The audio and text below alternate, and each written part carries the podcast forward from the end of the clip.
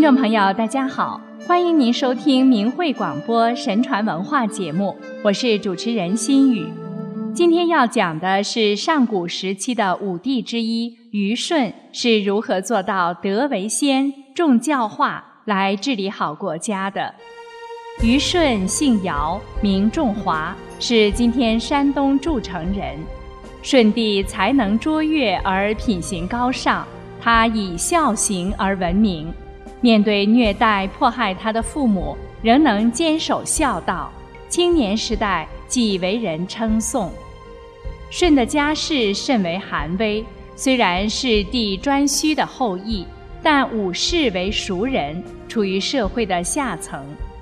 舜的父亲瞽叟是个盲人，母亲很早去世，瞽叟续娶，继母生弟名叫象，父完母消。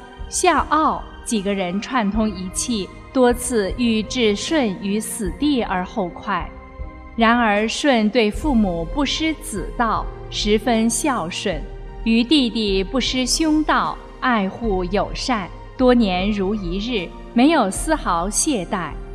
舜在家里人要加害于他的时候，及时逃避；稍有好转，马上回到他们身边，尽可能给予帮助。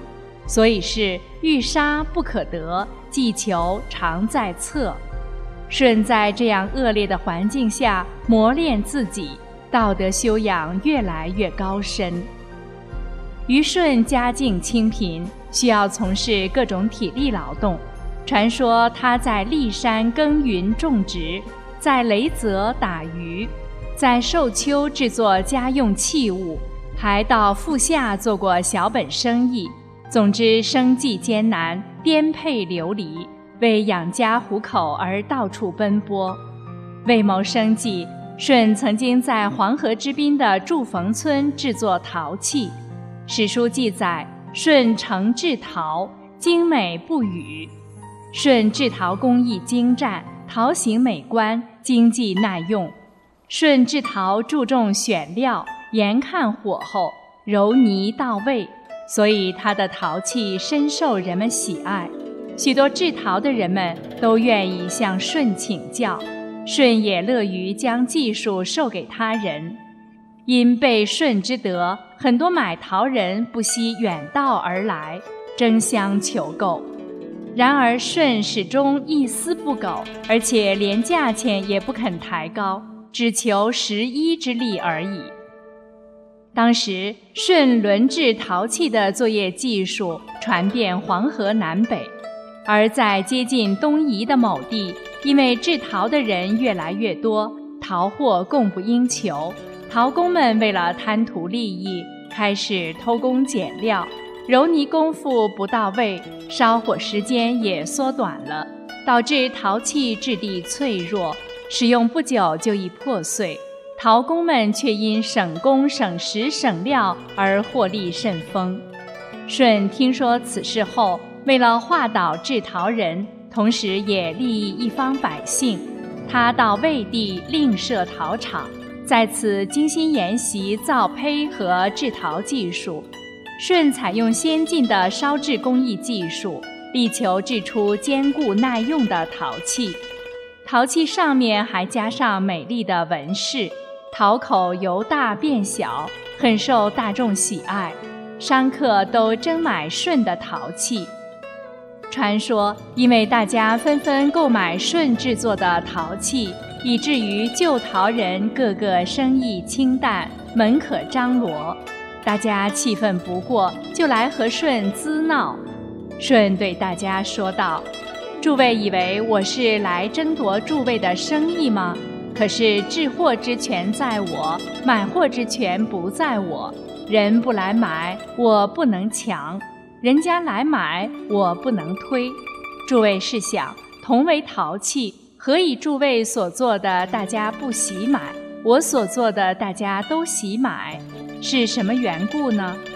众人说道：“你所做的监牢，价又便宜。”我们所做松脆，价值又贵，所以大家买你的，不买我们的了。这岂不是有意和我们作对，夺我们的生意吗？顺道：“对于人生日用之物，诸位一定不要松脆的物品。那么我怎样可以做了松脆的物品去卖给别人？众人说：“向来我们所做的，大家都要买；现在你来做了，大家才不要买。可见是你之故，不是货色松脆之故了。”顺道：“这又不然。从前大家要买，是因为除诸位所做之外，无处可买，是不得已而买，并非欢喜要买。”譬如凶荒之年，吃糠吃草是不得已而吃，并非欢喜去吃。现在诸位拿了松脆之物强卖给人，与拿了草根糠屑去强人吃无异，岂不是不仁吗？众人回答说：“我辈做手艺的，只知道求富，不管什么仁不仁。”舜又道：“不是如此。”人字之中才有富字，除去人字之外，哪里还有富呢？众人忙问何故。舜趁机引导大家说：“人与禽兽不同的地方就是人。我不欺人，人亦不欺我；我欺人，人亦必欺我。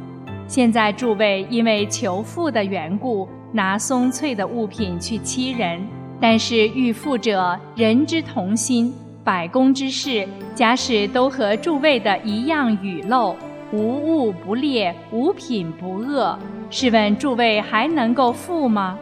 诸位所做的只有一种陶器，而需向他人去买的，不可胜计。以一种敌多种，怎能敌得过呢？即便在陶器上多得了利益。但是消耗于其他种类的不知有多少倍，不仁而不富，这不是不明智吗？众人似有所悟地说道：“是呀，这几年来各项物件都有些不耐用，就是这个缘故啊。”从此之后，那些制假的陶工们都开始以舜为榜样，以诚实为做人经商的原则。认真制陶，不再粗制滥造，制作出的陶器又坚固耐用了。东夷荒蛮，民风骄薄，经商中为追逐利益而制造劣质产品的现象颇似当下。但圣人治国，德为先，重教化，不以严刑峻法为本。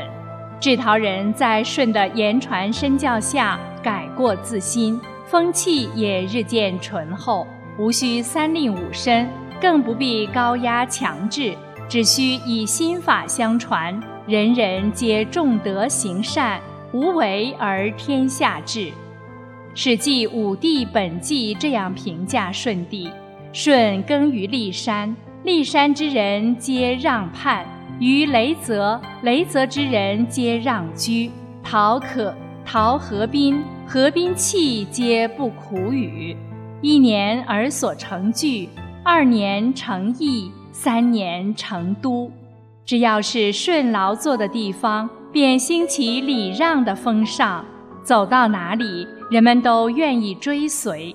故司马迁赞叹说：“天下明德，皆自于顺始。”中国古代的圣人先贤言传身教、身体力行，为我们树立了如何做一个人的道德典范。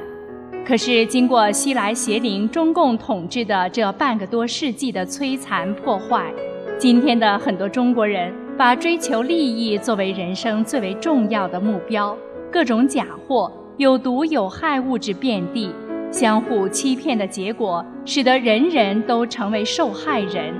只有人心能根本归正，遵从圣贤的教导，重德行善，我们民族才有希望。愿我们每个人都真正从自身做起，重新拥抱祖先留下的神传文化，共同迎接光明的未来。好，感谢您收听这期的神传文化节目，我们下次时间再见。